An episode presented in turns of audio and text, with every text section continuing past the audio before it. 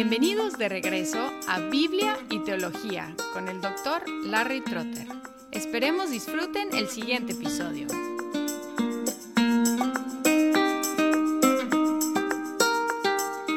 En el episodio anterior hablamos del concilio de Calcedonia en el año 451, en el cual ratificaron el credo niceno.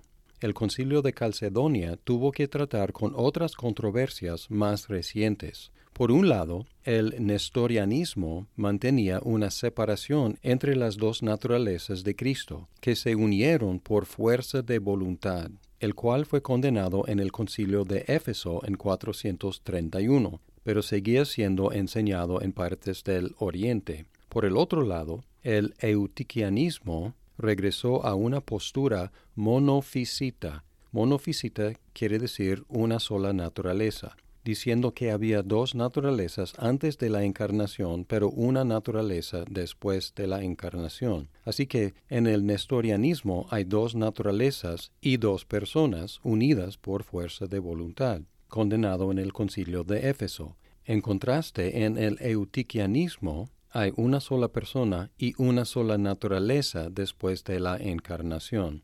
Tenemos la definición de Calcedonia, que es un tipo de credo, pero es un credo cristológico, no es trinitario, y también podemos observar que no está diseñado para la confesión pública en la liturgia de la Iglesia.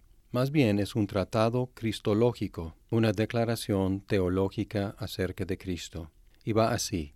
Nosotros entonces, siguiendo a los santos padres, todos de común consentimiento, enseñamos a los hombres a confesar a uno y el mismo Hijo, nuestro Señor Jesucristo, el mismo perfecto en deidad y también perfecto en humanidad, verdadero Dios y verdadero hombre, de cuerpo y alma racional, consustancial con el Padre, de acuerdo con la deidad, y consustancial con nosotros, de acuerdo con la humanidad, en todas las cosas como nosotros, sin pecado engendrado del Padre antes de todas las edades, de acuerdo con la deidad, y en estos postreros días para nosotros y por nuestra salvación, nacido de la Virgen María, la portadora de Dios de acuerdo con la humanidad, uno y el mismo, Cristo, Hijo, Señor, unigénito, para ser reconocido en dos naturalezas inconfundibles, incambiables,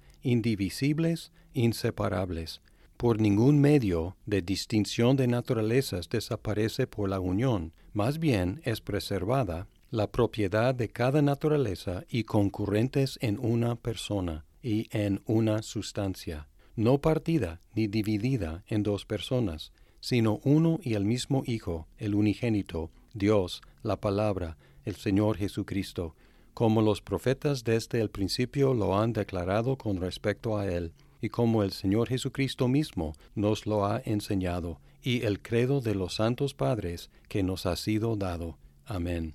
Aquí podemos observar que esta declaración reafirmó la expresión del concilio de Éfeso. Es la palabra en griego teotokos, que yo traduje en la lectura del credo como portadora de Dios.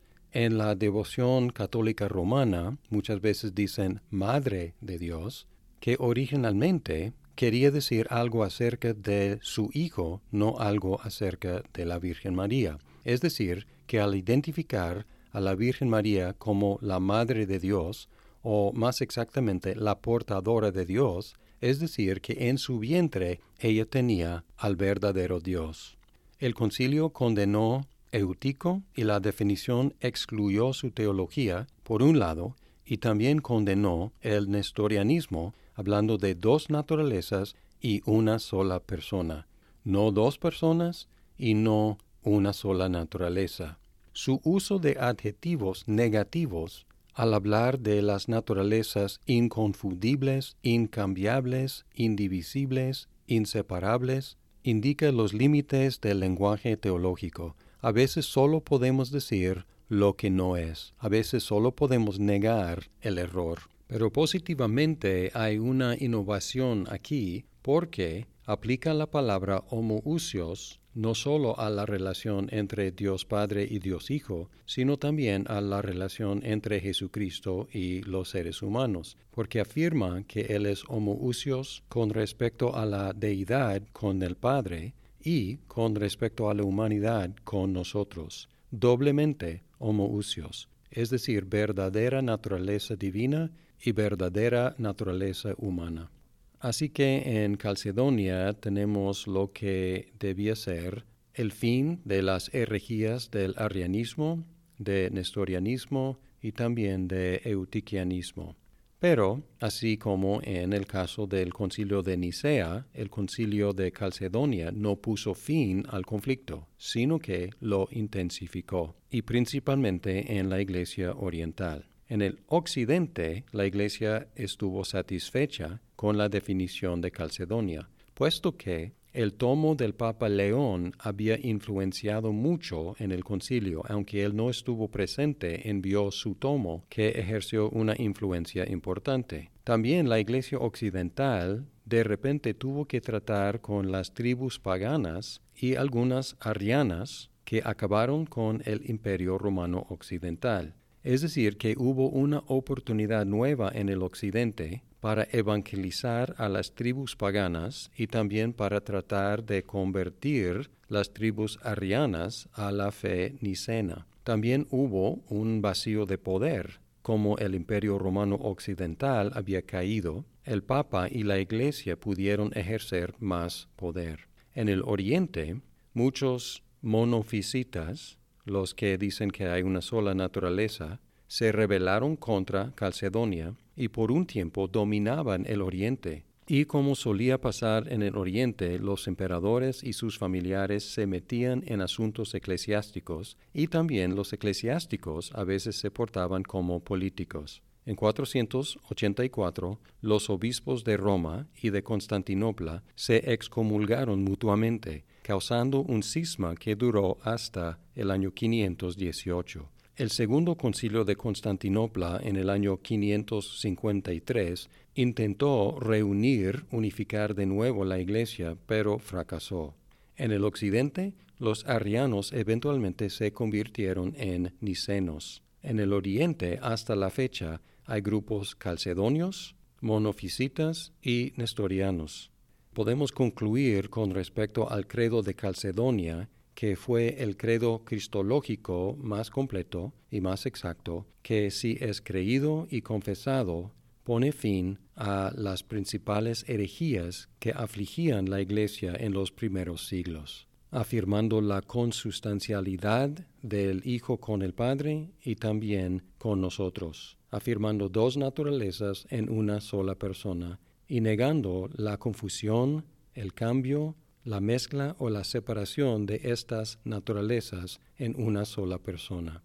Aunque no hayamos escuchado o leído la fórmula de Calcedonia, podemos percibir hasta la fecha cuánto ha influenciado la creencia de los cristianos desde entonces. Por ejemplo, en la Confesión de Westminster, en el capítulo 8, el párrafo 2 dice así, el Hijo de Dios, la segunda persona de la Trinidad, siendo verdadero y eterno Dios, igual y de una sustancia con el Padre, habiendo llegado la plenitud del tiempo, tomó sobre sí la naturaleza humana, con todas sus propiedades esenciales y con sus debilidades comunes, mas sin pecado. Fue concebido por el poder del Espíritu Santo en el vientre de la Virgen María, de la sustancia de ella, Así que dos naturalezas completas, perfectas y distintas, la divina y la humana, se unieron inseparablemente en una persona, pero sin conversión, composición o confusión alguna.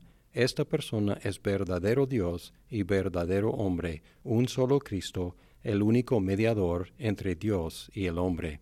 Aquí podemos detectar que el lenguaje de la Confesión de Westminster es muy similar al credo de Calcedonia, indicando que estamos muy endeudados y dependientes del buen trabajo de ese concilio en el año 451.